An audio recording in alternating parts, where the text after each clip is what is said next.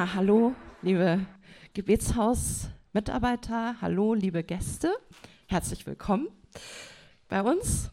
Und ähm, ja, starten wir gleich mal, ähm, vielleicht mit, einer kurzen, mit einem kurzen Rückblick. Wir sind ja gerade bei der Lehrserie Vorbereitung und es geht ähm, im Speziellen um Matthäus, ähm, um Matthäus 24 und 25, wo Jesus Endzeit ähm, Gleichnisse gesagt hat, wo Jesus gesagt hat, was kommt, wenn die Endzeit da ist und wenn ich wiederkommen werde. Und über dieses Thema haben wir schon einiges gehört und ich glaube, wir sind schon ziemlich tief eingestiegen und eingetaucht in dieses Thema. Ellie und äh, Tobias haben schon äh, gelehrt über die Themen zum Beispiel Treu im Kleinen sein und über Zeichen der Zeit und so weiter. Und es lohnt sich, sich das auch mal im Internet, Internet nochmal anzuhören, falls ihr nicht hier wart. Hm? Genau. Ja, und ich mache jetzt abschließend eine Lehre über das Gleichnis von den zehn Jungfrauen. Und irgendwie darüber habe ich noch nie gelehrt. Und ich habe irgendwie jetzt ähm, mit diesem Thema so diese Herausforderung angenommen und habe einfach darüber studiert. Ähm, das werde ich in zwei Abenden machen weil das einfach zu viel ist für einen Abend.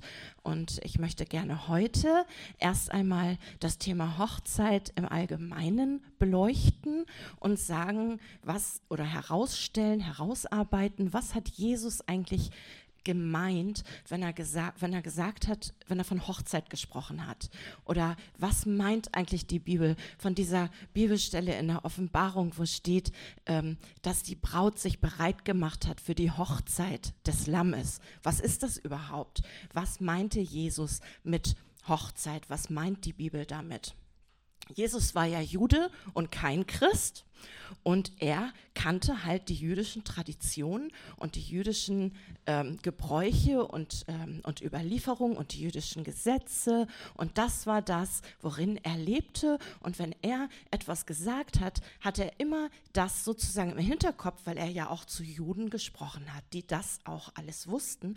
Uns ist vieles davon verloren gegangen. Wir wissen gar nicht mehr, wie haben die eigentlich in Israel geheiratet, wie lief das eigentlich alles ab.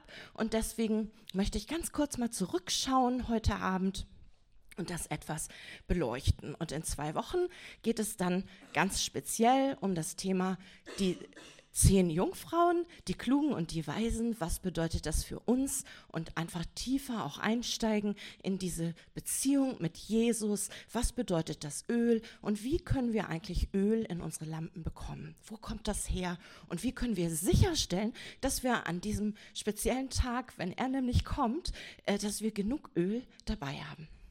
Ja, gut, also das einfach mal so im Rückblick. Es geht also heute um Hochzeitsgebräuche im Alten Testament und zur Zeit Jesu. Bevor ein Paar heiraten konnte, mussten sie sich ja erstmal verloben. Also natürlich mussten sie sich erstmal kennenlernen, irgendwie mussten sie ja zusammenkommen. Meistens funktionierte das damals über Vermittlung von Eltern. Ne?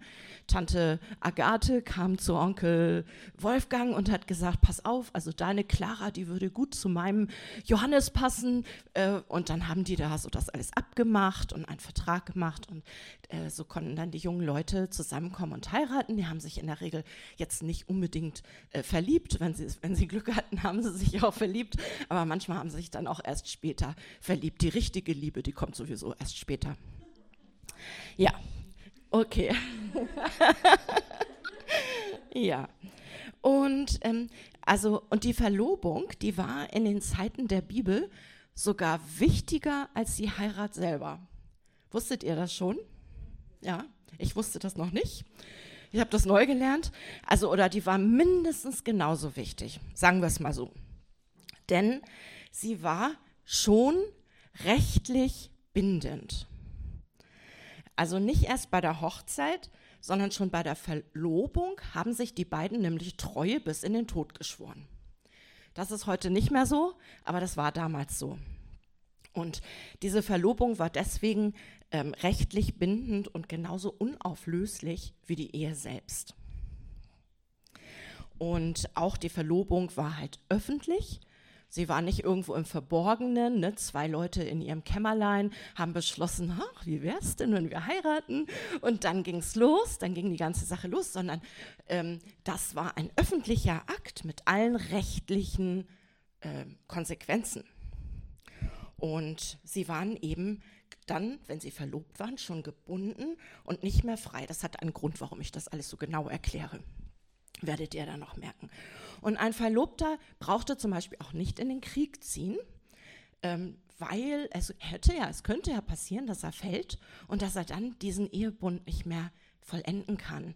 Und das wollte Gott nicht. Das wollte, das spricht doch eine tolle Sprache über Gott, war? Gott wollte, dass das, was angefangen ist, wenn sich zwei verlobt haben, dass sie das auch vollenden und dass sie auch in diesen Ehebund letztendlich eintreten können. Zum Beispiel in 5. Mose 20,7 steht, ist unter euch einer, der sich mit einer Frau verlobt und sie noch nicht geheiratet hat? Fragezeichen. Er trete weg und kehre nach Hause zurück, damit er nicht im Kampf fällt und ein anderer seine Frau heiratet. Das war Gott ganz wichtig, weil die Frau und der Mann gehörten schon zusammen. Und Gott wollte, dass das auch so bleibt. Das finde ich echt genial. Gut, also die Verlobung hatte rechtlich eine sehr feste Verbindlichkeit.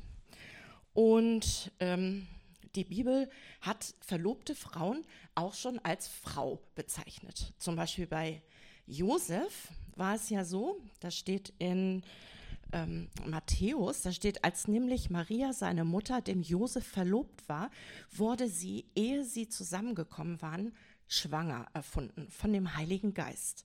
Josef aber, der Mann, der gerecht war und sie nicht öffentlich bloßstellen wollte, gedachte, sie heimlich zu entlassen. Während er dies aber bei sich überlegte, da erschien ihm ein Engel des Herrn im Traum und sprach, Josef, Sohn Davids, fürchte dich nicht, Maria, deine Frau, zu dir zu nehmen. Also sogar der Engel hat schon davon gesprochen, es ist ja deine Frau. Also wir würden heute sagen, ja, das ist mein Verlobter oder meine Verlobte, ne? aber Gott würde dann schon sagen, ja, es ist deine Frau oder dein Mann. Ähm, das war, also diese Ver Verlobungsbindung, die war schon so fest, dass Gott eben sogar auch die als Mann und Frau sieht obwohl sie noch nicht ein Fleisch waren. Ein Fleisch wurden sie erst bei der sogenannten Heimholung, so nannte sich das, ähm, wenn der Bräutigam die Braut geholt hat zum Hochzeitsfest und so weiter, dann erzähle ich euch dann auch alles noch. Ja. Ähm, also so eben mal schnell sich verloben, wie das heute ist, ne, so auf einer Silvesterfeier, ähm, die mal irgendwie so die Eltern überraschen. oder die Freunde oder die äh, Geschwister und so. Hey, wir haben uns verlobt, keiner hat damit gerechnet und alle freuen sich total, ist auch toll. Aber ähm, so damals in Israel wäre das auf die Tour halt nicht gegangen. Ähm, es gab bestimmte Voraussetzungen, die erfüllt sein mussten, damit es zu einer Verlobung kommen konnte. Es musste zum Beispiel ein Brautpreis gezahlt werden. Und der Brautpreis war schon zur Verlobung fällig. Und man könnte jetzt denken, der Bräutigam musste seine Braut bezahlen, also musste sie kaufen für 100 Schafe und 200 Kühe oder wie auch immer. Wäre ja schlimm, ne? Also wer, wer möchte gerne 100 Schafe wert sein oder 200 Kühe oder so? Irgendwie ist das nicht so, nicht so toll. Und ich habe mir das, also ich habe das so ein bisschen mir angeguckt, was die Quellen so darüber sagen. Und das ging nicht darum, zum Glück, dass er die gekauft hat, sondern es ging darum, dass er damit seinen Eid abgesichert hat, dass er sie heiraten wird, also dass er diesen Bund mit ihr schließt und dass die Braut selbst auch abgesichert war. Es könnte ja aus irgendeinem unerfindlichen Grund was dazwischen kommen, entweder dass er stirbt oder wie auch immer. Sie wäre dann ähm, abgesichert, finanziell. Und insofern ist das ja auch eine tolle Sache. Und manchmal waren sogar zusätzliche Gaben zum Brautpreis, ähm, zum Brautpreis äh, noch üblich. Da gab es zum Beispiel einen Mann, von dem steht in 1. Mose geschrieben, der hat sich wohl echt richtig unsterblich verliebt in eine Frau und irgendwie der hat dann, der ist dann hingegangen zu den, zu den Eltern von der Frau und hat gesagt, legt mir ruhig einen hohen Brautpreis und eine Gabe auf. Ich will geben, was immer ihr von mir verlangt. Nur gebt mir dieses Mädchen zur Frau. Der war total verliebt und hat gesagt, von selbst angeboten, auch wirklich einen hohen Preis zu bezahlen und damit deutlich zu machen, dass er das wirklich ernst meint und das möchte. Aber ohne Zustimmung der Frau konnte die Verlobung auch letztendlich nicht stattfinden. Davor, bevor Gott zu Moses geredet hatte, war das anders. Da konnte irgendeiner, konnte irgendeine mit zu sich nach Hause nehmen und die hatten Sex und dann ist sie da geblieben und dann war sie irgendwie seine Frau und wenn sie keinen Bock mehr hatten, dann sind sie wieder woanders hingegangen. Es war alles total nicht wirklich bindend und durch Gott und seine Gesetze kam es auf die Erde. Was bedeutet Ehe eigentlich? Wie, was ist ein Bund? Und Gott hat, ähm, Gott hat damit auch viel über sich selber gesagt. Ja, also die Frau musste diesen äh, Antrag ganz bewusst annehmen und musste ihr Ja-Wort geben. Und es ist auch überliefert, also das steht nicht in der Tora, soweit ich weiß, aber im Talmud, ähm, dass die Frau vom Mann einen Weinkelch bekommen hat und wenn sie daraus getrunken hat, war das ihr Zeichen, ja, ich bin einverstanden, ich willige ein. Das ist auch noch wichtig für nachher, weil nachher stelle ich alles nochmal gegenüber, Altes und Neues Testament, Hochzeit im Geistlichen und Hochzeit im Irdischen. Und wenn das dann alles abgeschlossen war, dann konnten sie mit den weiteren Vorbereitungen beginnen. Und bei den Vorbereitungen involviert war als erstes der Bräutigam. Der junge Mann hatte die Aufgabe, eine Wohnung zu finden, eine Wohnung zu bauen, ein Haus zu bauen, ein Zelt zu machen, einen schönen Wohnort, wo sie dann beide zusammenleben konnten. Er sollte ähm, er sollte ein Haus bauen für die Braut und er sollte auch den ganzen Hausstand einkaufen bzw. besorgen, von Geschirr über Bett, über Möbel. Ich weiß ja nicht, wie die damals gelebt haben in Israel. Halt alles, was man brauchte, um sich das so richtig schön zu machen. Das musste er halt ran schaffen. Und erst dann konnte er seine Braut abholen. Erst wenn das alles wirklich fertig war. Und er konnte dabei nicht schummeln und einfach mal fünf Grade sein lassen und irgendwie so Wischiwaschi machen und irgendwie das Haus halb fertig. Denn er selber hatte nicht die Entscheidung, wann es soweit ist, dass er seine Braut abholen darf. Der Vater war derjenige, der das entscheiden durfte. Der Vater, der hat gesagt, erst wenn alles vorbereitet ist und der hatte sozusagen den nüchternen ähm, den nüchternen, objektiven Blick von außen und der äh, hat dann entschieden, wenn die Zeit gekommen war und hat wann der Sohn das oder er hat dann das Signal gegeben, dass der Sohn gehen kann und seine Braut holen kann. Ähm, diese Vorbereitungen dauerten in der Regel zwischen einem und zwölf Monate. Vater des Bräutigams. Also diese Vorbereitungen dauerten in der Regel zwischen einem Monat und zwölf Monaten. Und in dieser Zeit war es äh, teilweise üblich, wenn die äh, Verlobten nicht so weit räumlich getrennt waren, dass sie auch miteinander reden konnten, Kontakt haben konnten und sich weiter kennenlernen konnten, aber halt äh, immer sittsam und anständig und dass andere noch dabei sind und so und dass sie nicht alleine waren und sowas alles. Also, ähm, aber sie konnten schon miteinander reden und ähm, eine Beziehung miteinander aufbauen.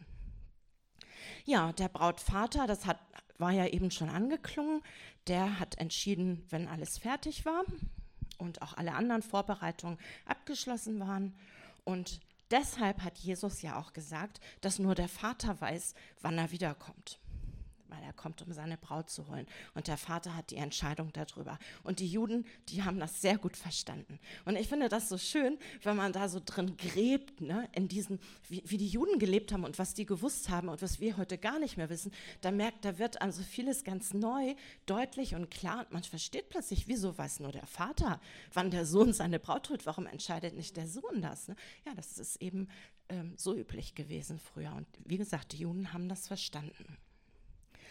Und der Vater hat auch in den Vorbereitungen seinen Sohn über alles gelehrt, was er über Ehe wissen muss, hat ihn ähm, unterrichtet, was die Tora sagt. Die Frau ist ja für den ganz unbekanntes Wesen gewesen. Die haben ja gar nicht so Kontakt gehabt oder so wie, wie wir heute. Ne? Das, das war einfach so eine Männer- und eine Frauengesellschaft und er musste halt eingewiesen werden und das hat alles der Vater übernommen. Das ist heute auch noch so. Ähm, äh, ich weiß nicht, ob das noch die Väter machen, aber auf jeden Fall die Rabbiner in der Synagoge, habe ich im Internet mir angeguckt, die klären dann diese jungen Männer auf und erklären denen, ja, wie funktionieren Frauen überhaupt und wie lebt man überhaupt weise, wie, wie lebt man überhaupt weise mit einer Frau zusammen und so, dass das nicht alles in ein riesiges Chaos mündet und wie erzieht man die Kinder und sowas alles und was steht in der Tora über Ehe überhaupt drin und so. Das wurde dem oder das wird denen dann erklärt. Und das gehört auch mit zur Vorbereitung. Und die Braut, die hatte die Aufgabe, sich selbst vorzubereiten. Und äh, sie hatte die Aufgabe, sich schön zu machen für die Hochzeit. Und die benutzte Salben und, und Bäder und, und tolle Cremes und Duftstoffe und hat immer alles, also hat immer ganz viel auf sich geachtet und so, dass sie ganz schön war zur Hochzeit. Und sie hat vom Tag der Verlobung an einen Schleier getragen, wenn sie rausging, um zu zeigen, dass sie versprochen ist.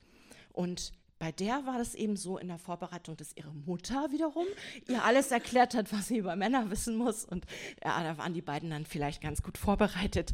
Und ähm, dieses mit den, mit den ganzen Salben und Tinkturen und so, das können, kann man ganz toll äh, bei Esther nachlesen. Das habe ich nämlich zu Hause nochmal gemacht, habe mir das alles nochmal durchgelesen, habe gedacht, oh Gott, die, die, hat wirklich sich richtig lange und intensiv vorbereitet. Bei ihr war es ja nicht so, dass sie schon wusste, dass sie heiratet, die ist ja nur zu so einem Casting sozusagen gegangen, aber sie wurde dann ja ausgewählt und äh, diese Vorbereitungsprozedur, die war ähnlich, die war ähnlich wie bei Bräuten. Okay. Und zu ihrer Vorbereitung gehörte auch die Mikwe. Und die Mikwe ist ein Ritualbad. Und das sieht aus, habe ich mir auch auf YouTube angeguckt, ähm, das sieht aus wie so ein kleines Minischwimmbad. Wenn man da in der Synagoge ist, dann ist links die Tür für die Männer und rechts die Tür für die Frauen. Jeder hat seine eigene Mikwe.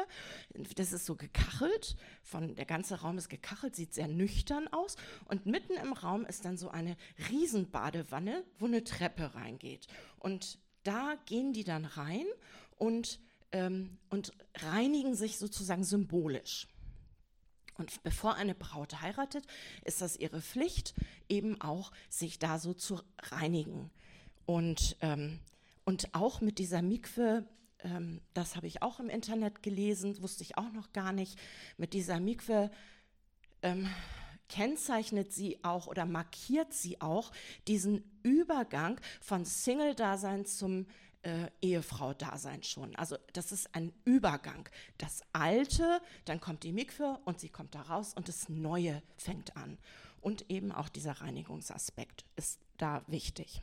Und ähm, die Mikve, die hat ähm, ein, ein Zulauf und einen Ablauf. Es läuft ständig Wasser rein und es läuft ständig Wasser ab, sodass das Wasser sich mit der Zeit immer wieder wechselt und sauber bleibt. Und interessanterweise nennen die Juden das auch heute noch, kaum zu glauben, die nennen das lebendiges Wasser. Ist das nicht toll?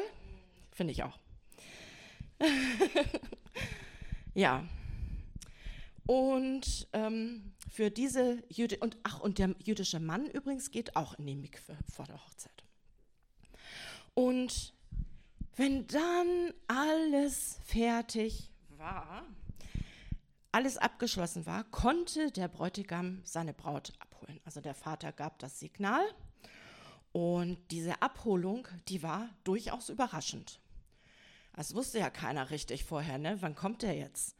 Und äh, die Braut, die hatte immer neben ihrem Bett so eine kleine Lampe gehabt, wo Öl drin war. Und äh, denn die Abholung war immer im Dunkeln. Also abends oder nachts oder ja, abends oder nachts oder auf jeden Fall nach Einbruch der Dunkelheit. War diese Abholung. Und das war Sitte, dass die Braut immer diese Lampe neben sich hatte und sich vorbereitet hat, weil da Straßenlaternen gab es da ja noch nicht. Und ohne, dass sie irgendwie ordentlich Lampen hat, mit sich hatten, Öllampen, konnten sie ja gar nichts sehen draußen. Es war stockdunkel, eben dadurch, dass es keine Elektrizität gab. Und ähm, und sie hatte ihren Schleier eben auch neben dem Bett liegen und äh, sie musste eben dafür sorgen, dass immer genug Öl in der Lampe vorhanden ist. Und wenn der Bräutigam und seine Freunde dann ähm, in einer großen, fröhlichen Gruppe kurz vor ihrem Haus waren, haben die alle ganz laut gerufen und geschrien und sich gefreut. Und dann hat der Bräutigam in so, ein, in so eine Trompete geblasen, das nennt man Schofar ähm, hat er ganz laut reingeblasen und dass wirklich jeder wusste, da ist in der Nachbarschaft eine Hochzeit und der Bräutigam kommt und die Leute sind bestimmt alle aus ihren Häusern raus. Wow, das muss ich sehen, das will, das will ich mir nicht entgehen lassen, weil das so was Schönes und so was Besonderes ist. Heute gucken ja auch viele gerne Hochzeiten. Und ähm, ja, ähm, der Bräutigam und die Hochzeitsgesellschaft sind dann ähm, zum Haus des Bräutigams gegangen und ähm, haben dort erst einmal die Hochzeitszeremonie gemacht, die ähm, von einem Rabbiner durchgeführt wurde, also von einem geistlichen Leiter. Und die haben bestimmte Segen gesprochen. Die Braut ist siebenmal um ihren Mann rumgegangen. Habe ich mir auch gedacht, warum geht die Braut siebenmal um ihren Mann rum? Ähm, richtig weiß ich es nicht, aber ich habe Genau, das habe ich dann nämlich auch, das habe ich gelesen, aber ich weiß nicht, ob das stimmt. ja, ich wusste nicht, ob ich euch das erzählen soll. Ich habe das nämlich gelesen, aber ich weiß nicht, ob das stimmt. Und, aber das, ich habe es auch gelesen, dass es mit der Jericho zu tun hat und dass der Mann vielleicht so ein hartes Herz hat. Viele Männer machen ihr Herz ja auch manchmal hart, weil sie wollen nicht verletzt werden und sie, sie wollen einfach Mann sein und stark sein. Und, und, und wenn die Frau dann siebenmal um ihn rumgeht, dann, dann ist das vielleicht so ein Symbol, dass diese Mauern auch fallen und dass er sich vielleicht auch in der Ehe verletzlich machen kann und offen und ehrlich sein kann und eine, eine echte Beziehung zu seiner Partnerin haben kann. Das ist doch schön, genau. Eine schöne Erklärung. okay.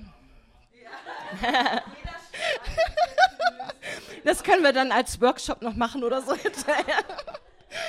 Okay. Und ähm, ja, und dann nach dieser Zeremonie haben sich der Bräutigam und die Braut in die Hochzeitskammer zurückgezogen und haben dann zusammen geschlafen. Und, wenn, und die Freunde haben alle vor der Tür gewartet. Also ich finde das, find das alles voll komisch. Irgendwie kann man sich heute gar nicht mehr vorstellen. Ne? Aber das, ist, das war dann eben so, die standen alle vor der Tür. Und dann ist der Bräutigam rausgekommen nach einer Weile und hat gesagt, so, also es ist vollbracht. die, Entschuldigung, die, äh, die Ehe ist vollzogen und hat dann eben auch das Zeichen der Jungfräulichkeit hochgehalten. Ähm, also dieses äh, Bettlaken, das ist heute auch noch in orientalischen äh, Kulturen so üblich, als Beweis mit dem, Blutfleck, mit dem Blutfleck drauf, dass die Braut auch wirklich eine Jungfrau war. Okay, und ähm, ja, und dann ging die Party los. Und zwar sieben Tage lang. Auch wieder die Zahl sieben, ne? Also sieben Mal ist die Braut um ihren Bräutigam rumgegangen und sieben Tage haben die gefeiert. Das muss wirklich großartig gewesen sein. Sieben Tage. Mensch, ey, wir feiern heute so eine Nacht und so und finden das schon toll, ne? Und die haben echt gar nicht mehr aufgehört zu feiern. Eine wahnsinnige Freude und ein großes Fest, vielleicht das größte Fest, was die Menschen im Leben überhaupt gefeiert haben. Außer vielleicht Laubhüttenfest, das geht auch mehrere Tage. Auch sieben Tage, seht ihr. Okay, und jetzt möchte ich die Parallelen herausstellen zu Jesus und seiner Braut. Also die Geschichte mit Jesus und seiner geliebten Braut ist ja die größte Liebesgeschichte, die es jemals gab. Diese fing schon an, bevor die Erde geschaffen wurde, zog sich durch die ganze Bibel und endet in der Offenbarung, wenn die Hochzeit des Lammes kommt und wenn seine Braut nach Hause kommt zu ihm und ihn heiratet und sie wird dann mit ihm auf einem Thron sitzen und mit ihm herrschen. Sie wird eins sein mit ihm und sie wird ihm gleich sein. So wie Adam, er hat gesucht unter allen Tieren, wo ist jemand, der mir gleich ist? Und er hat niemand gefunden. Und dann hat er Eva gefunden und hat gesagt, Du bist Fleisch von meinem Fleisch. Du bist Gebein von meinem Gebein. Du bist mir gleich. Mit dir möchte ich eine Partnerschaft haben. Und so ist es mit Jesus. Es ist niemand, der ihm gleich ist. Niemand. Aber er hat uns erkauft und macht uns heilig und schön und rein. Und dann wird er zu uns sagen, du bist mir gleich. Du bist Fleisch von meinem Fleisch, Gebein von meinem Gebein. Und ich möchte dich heiraten und ich möchte mit dir zusammen herrschen. Und ähm, die irdische Heirat, insbesondere unter dem Gesichtspunkt der ähm, jüdischen Gebräuche, ist ein Muster für die himmlische Heirat. Im Grunde genommen hätten wir das auch noch bei unseren Himmelsmusterlehre letztes Jahr nehmen können, weil das im Grunde, das ist mir jetzt auch so richtig klar geworden, dass es eigentlich auch ein himmlisches Muster ist, ein richtig tolles. Und alles beginnt mit der Verlobung. Das ähm, dass ähm, ich mache jetzt quasi immer das Pendant zu dem, was ich vorhin gesagt habe und beziehe das dann auf die Bibel.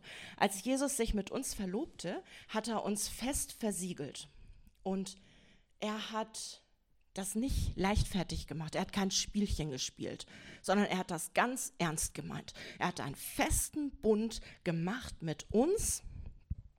Und jeder Mensch ist berufen, dazu zu gehören, zu seiner Braut. Jeder. Und ähm, aber nicht jeder sagt Ja dazu. Es gibt Menschen, die sagen, ich möchte das nicht. Und die gehören dann auch nicht zu seiner Braut. Man muss sich ganz bewusst dazu entscheiden und diesen Antrag annehmen. Und wenn man ihn annimmt, dann ist er rechtlich bindend, hat eindeutig bindenden Charakter und hält für alle Ewigkeit. Jesus wird das nicht auflösen. Nie und nimmer wird Jesus das auflösen. Äh, das wird nicht passieren. Das wird nicht passieren. Höchstens vielleicht wir könnten das auflösen, aber Jesus würde das nie tun. Und wir haben jetzt schon eine mehr oder weniger innige, tiefe Beziehung zu Jesus und können ihn kennenlernen und dabei hilft uns das Wort Gottes und der Heilige Geist. Aber die Ehe wird hier auf der Erde, also bildlich gesprochen, noch nicht vollzogen. Das wird erst im Himmel passieren. Wir sind jetzt sozusagen im Stand der Verlobung, aber deswegen habe ich das vorhin so genau beleuchtet. Die Verlobung ist eben schon genauso viel wert wie die Ehe, rechtlich bindend und unauflöslich. Ja, und wir werden von seiner Herrlichkeit und Schönheit total, ähm, total überwältigt sein, wenn wir ihn sehen, glaube ich. Ja, also ich glaube, das wird, das wird so genial sein, weil das steht ja auch in der Bibel, das, was noch kein Mensch gesehen hat, kein Menschenauge gesehen hat. Niemand hat das gesehen und weiß das. Das hat Gott denen bereitet, die ihn lieben. Und wenn wir Jesus lieben, werden wir das sehen, wir werden das erleben. Und ich glaube, man kann sich das gar nicht ausmalen. Steht ja auch in der Bibel, dass man sich das nicht ausmalen kann. Von daher, okay. Und Jesus hat versprochen, dass er treu sein will. Er hat versprochen, dass er uns nie verlassen wird und dass er alle seine Verheißungen einhalten will. Und wir sind rein und heilig und wir warten auf ihn und auf ihn alleine. Unser Herz gehört nur ihm, ihm alleine. Und wir achten nicht auf andere und wir schauen nicht anderen hin, hinterher, sondern wir sehen nur Jesus alleine.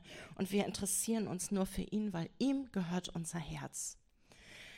Ähm, und der Brautpreis, Jesus hat einen hohen Preis für uns bezahlt. Er gab sein Leben für uns hin. Eine größere Liebe gibt es nicht als das.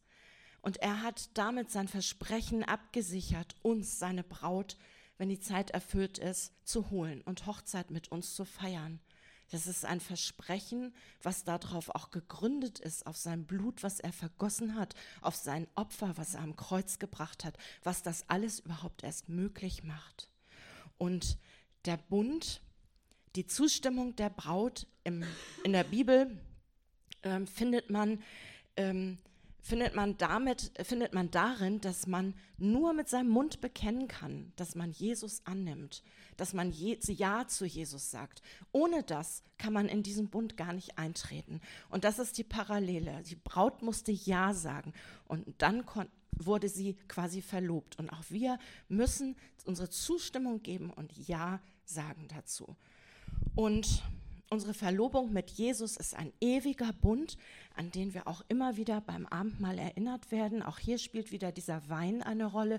Der Bräutigam gibt seiner Braut den Wein und wenn sie daraus trinkt, signalisiert sie damit wiederum Ja. Und wir erinnern uns an diesen Bund mit Jesus. Ja, wir sind ja verlobt bei jedem Abendmahl. Ich bin ja verlobt. Ich bin verlobt. Ich werde heiraten in der Ewigkeit. Ich werde, ich gehöre zu der Braut von Jesus.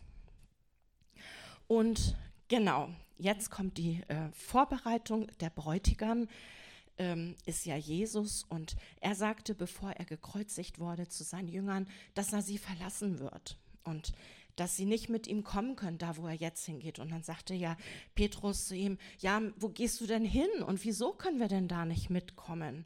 Und Jesus sagte dann, in meines Vaters Hause sind viele Wohnungen.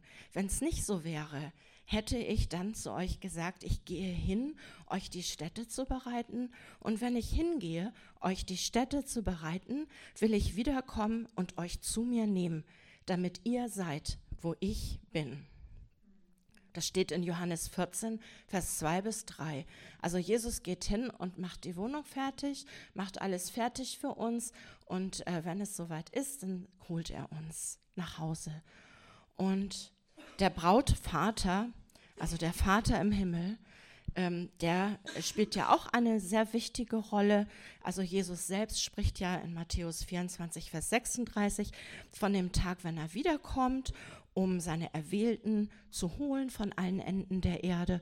Und da steht eben, doch jenen Tag und jene Stunde kennt niemand, auch nicht die Engel im Himmel, nicht einmal der Sohn, sondern nur der Vater der Vater hat echt so eine wichtige Rolle. Und dann heißt es in Vers 42, seid also wachsam, denn ihr wisst nicht, an welchem Tag der Herr kommt.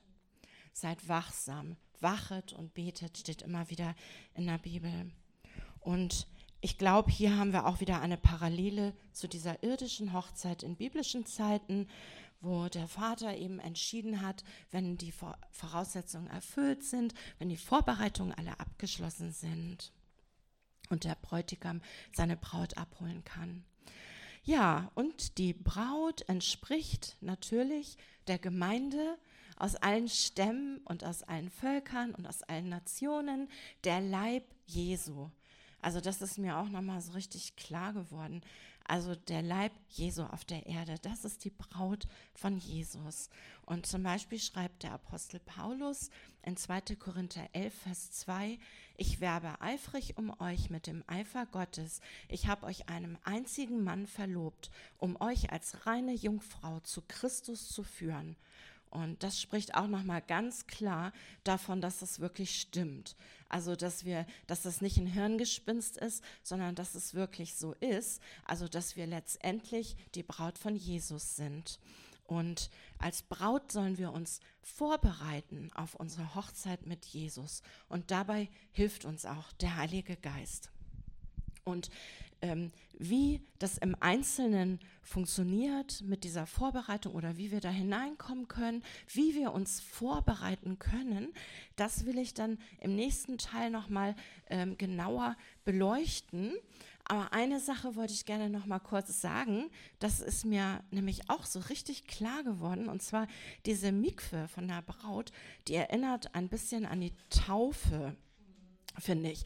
Also aber nur ein bisschen. Also das kann man nicht wirklich vergleichen, aber es ist so ein, irgendwie habe ich gedacht, da ist ein Zusammenhang vielleicht.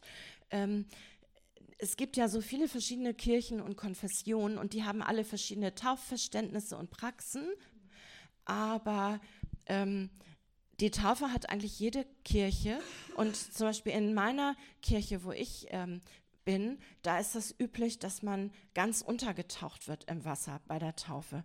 Und ähm, ja, ähm, das, äh, daran musste ich so denken, ne? als ich mir so vorgestellt, ich visualisiere das dann so, als ich mir das so vorgestellt habe, wie die da reingeht ins Wasser und so richtig sich richtig da eintaucht, habe ich gedacht, ja, stimmt, das hast du ja auch ähm, erlebt eigentlich.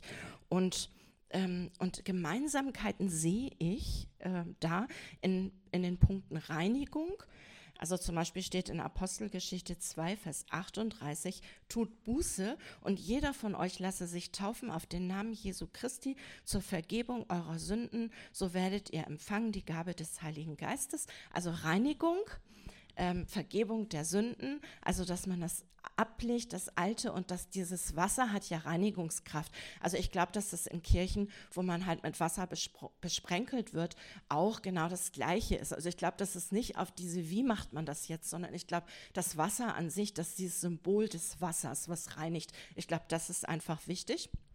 Und, ähm, und es, äh, eine Gemeinsamkeit sehe ich auch mit dem Markieren eines neuen Lebens. Also das ist, glaube ich, so in den Großkirchen nicht so, weil da wird man ja als Baby getauft und kann noch nicht entscheiden, ich, ich fange jetzt ein neues Leben an, da kriegt man das nicht mit. Aber wenn man es als Erwachsener erlebt, dann markiert man wirklich ein, ein also ich weiß für mich was ganz beeindruckend, vorher und nachher. Also das war wie, als ob ich gestorben bin und wieder auferstanden bin. Und so habe ich mir das damals auch vorgestellt. Und ich habe gesagt, Jesus, ich bin mit dir gestorben und ich habe das symbolisch gemacht und ich bin mit dir auch wieder auferstanden.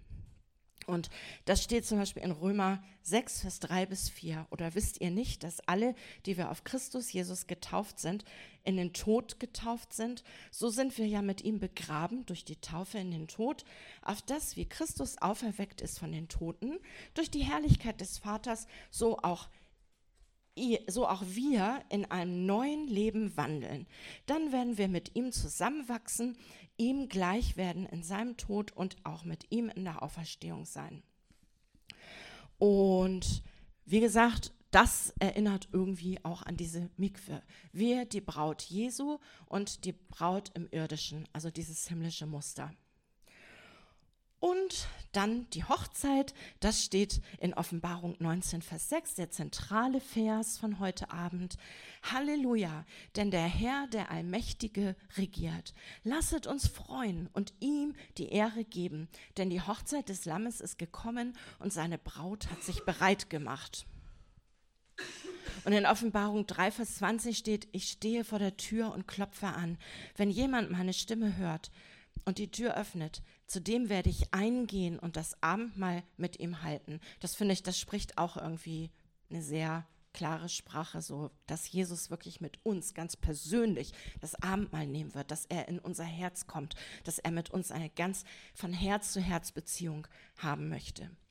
Und nochmal, also die Gemeinde Gottes hier auf der Erde ist berufen, seine Braut zu sein und sich auf die Hochzeit mit ihm vorzubereiten. Die Braut soll sich vorbereiten. Also nächstes Mal werde ich ja mehr darüber sagen. Aber für heute Abend habe ich mir überlegt, dass wir einfach mal uns Gedanken machen, was findet Jesus eigentlich schön? Also wir wissen ja alles, also gerade wir als Gebetshaus, wir wissen alles, was wir an Jesus schön finden. Also ich glaube, wenn ich jetzt fragen würde, was ist an Jesus schön, das wird kein Ende nehmen, wir würden morgen früh auch noch hier sein, weil wir alle wissen, was wir an Jesus schön finden, weil wir so viel das reflektieren auch, aber und ihn anschauen. Aber was findet er eigentlich schön? Das ist ja auch wichtig, wenn wir uns schön machen sollen, ne? wie die Braut also wenn wir dieses irdische Bild einmal nehmen als Muster, wenn wir uns schön machen sollen, dann müssen wir auch wissen, was findet der denn eigentlich schön? Und ähm, hier in diesem geistlichen Bereich hat Gott, soweit mir bekannt ist, ihr könnt mich gerne korrigieren, hat Gott, soweit ich weiß, noch nie äh, Schönheit über die äußere Erscheinung definiert. Also Gott jetzt. Natürlich in der Bibel ist das was anderes, aber Gott selbst. Mm, also als Beispiel, ne, dieser, dieser Samuel, der Prophet, der sollte zu dem Jesse gehen und er wusste nur, einer seiner Söhne soll der äh, König von Israel werden und der hat sich blenden lassen von der stattlichen Erscheinung der ganzen jungen Männer und hat gesagt, der ist es bestimmt. Nee, sagt Gott, der ist es nicht. Und dann am Ende war es David der kleinste und unscheinbarste, weil David war ein Mann nach dem Herzen Gottes. Und wie wird man nach dem Herzen Gottes? Was bedeutet das? Weil Jesus ist ja Gott. Und was ist nach seinem Herzen? Und vielleicht, dass wir im Hinterkopf einfach behalten, der Mensch sieht, was vor Augen ist, Gott aber sieht das Herz an. Das steht in 1 Samuel 16, Vers 3. Und ähm, was sind die Qualitäten, die Jesus liebt? Was ist das Schönheitsideal von Jesus.